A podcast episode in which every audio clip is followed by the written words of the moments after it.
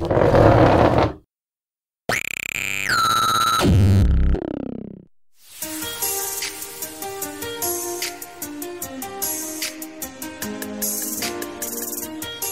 pessoal, estamos dando início a mais um programa. Nossas ondas sonoras chegam até vocês através da rádio escolar do IFRN Campus Caicó ou do nosso canal no YouTube, Ensaios de Física. Se você ainda não se inscreveu no nosso canal, fica aqui o lembrete. Nos apoie com um joinha e compartilhe com os amigos.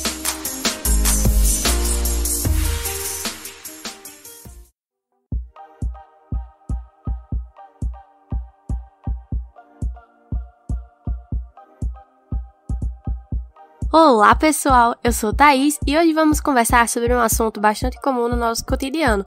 Porém, de início, precisamos relembrar dois conceitos bastante comuns, tá? Primeiro é o conceito de calor e segundo, o conceito de temperatura.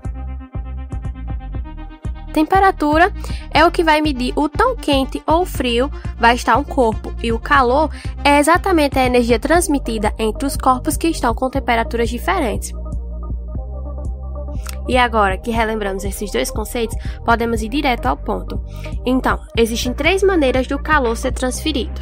A primeira é a condução térmica. Então, a condução térmica vai ser basicamente a ação que ocorre quando dois corpos com temperaturas diferentes são colocados em contato. Então, a gente vai ter um corpo quente e um corpo frio em contato. Logo, essas moléculas do corpo mais quente vão passar a colidir com as moléculas do corpo mais frio e vão passar a transferir energia para este, né? Com os metais, eles têm sua transmissão de energia de átomo para átomo pelos elétrons livres. Com isso, nos casos dos metais, os elétrons eles são os principais responsáveis pela transmissão de calor por condução. E por esse motivo, os metais conduzem o calor de modo mais eficiente que outros materiais, como plásticos, lã, um exemplo que vai ilustrar muito bem isso que eu acabei de falar, que pode estar um pouco confuso aí, e que é algo bem natural, eu tenho certeza que a maioria de vocês já passaram por essa situação, é quando você tá lá na cozinha fazendo seu macarrão e vai verificar se o macarrão já tá bom. Vai e esquece o garfo lá na panela. Quando você lembra que deixou lá e volta para pegar de imediato, se você pegar sem nenhuma proteção, sem nenhum pano, você vai perceber que o garfo vai estar bem quente e pode até te queimar. Aí você vai dizer, tá, Thaís, e por que danado isso acontece? Isso vai acontecer porque quando aquecemos a panela, as moléculas dela elas vão começar a se agitar. E como a panela está em contato direto com o garfo, as moléculas em agitação maior vão provocar uma agitação nas moléculas do garfo o que vai causar o aumento de sua energia térmica, logo seu aquecimento. Então, a panela que está lá quente no fogo, fervendo, ela vai passar a conduzir as moléculas para esse garfo que também vai ficar quente. Aí você pergunta: Tá, Thaís, e se em vez de utilizar um garfo, eu utilizasse uma colher de madeira? Bem, a colher de madeira ela não vai esquentar por ser considerada um mau condutor ou, de maneira mais técnica, chamada de material isolante. E o que significa esses nomes? Mau condutor, isolante? Tem mais? Tem sim. Tem os bons condutores, que são os materiais que possibilitam a movimentação de cargas elétricas com facilidade. E o isolante ou mal condutor, como você prefira chamar por aí, são os materiais que têm oposição à passagem de cargas elétricas. Claro, temos que ter exemplos para que tudo fique bem mais claro aí, né? Então, exemplos de bons condutores. Nós temos os metais, o ferro, o cobre, o alumínio, o ouro, a prata, entre outros. Já os isolantes, nós temos a borracha, o plástico, o vidro, a cerâmica, o isopor, lã e entre outros também. Talvez para você agora faça sentido o porquê do cabo da panela ser de madeira. Por ser um material isolante ou mal condutor, como prefira, evita que quem está cozinhando se queime ao tocar no cabo da panela. Isso fica mais evidente para você porque utilizamos casaco de lã para nos mantermos aquecidos no inverno.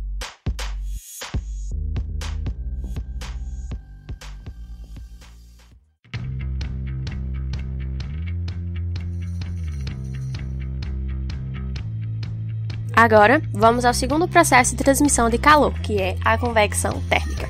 Bem, essa é uma forma de transmitir calor entre os líquidos e os gases.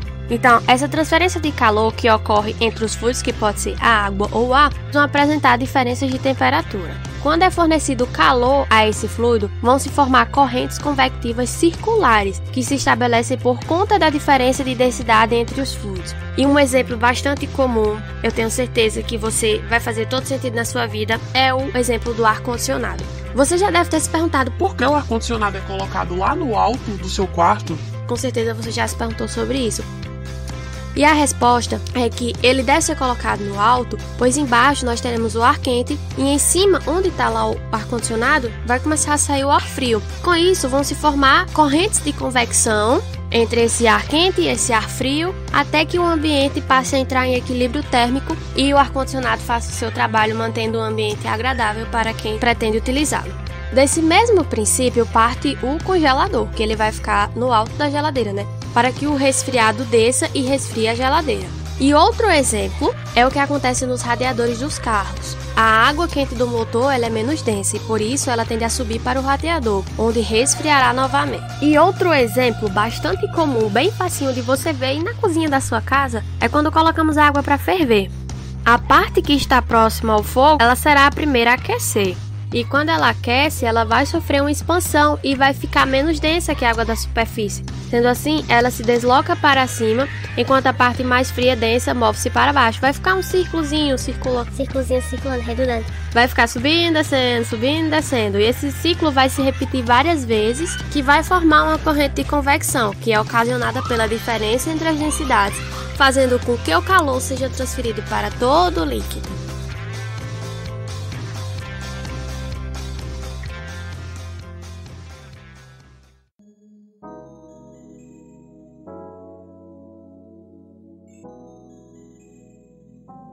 Agora vamos para o nosso terceiro e último processo de transmissão de calor, que é a radiação térmica.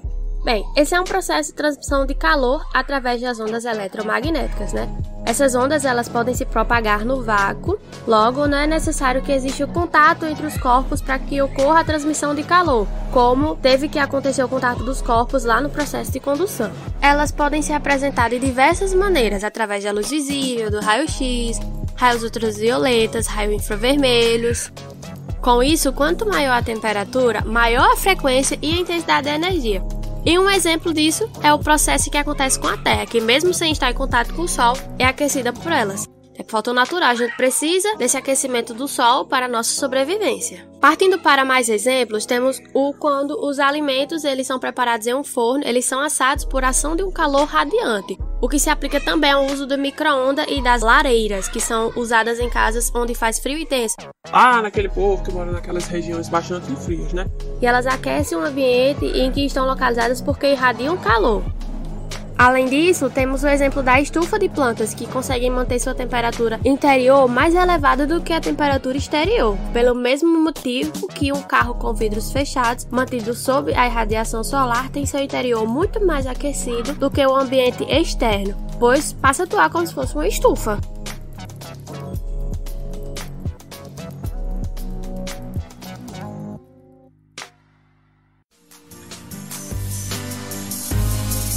Então, galera, muito obrigado pela sua audiência. Espero que tenham gostado. Vamos saindo pela tangente e até o próximo ensaio.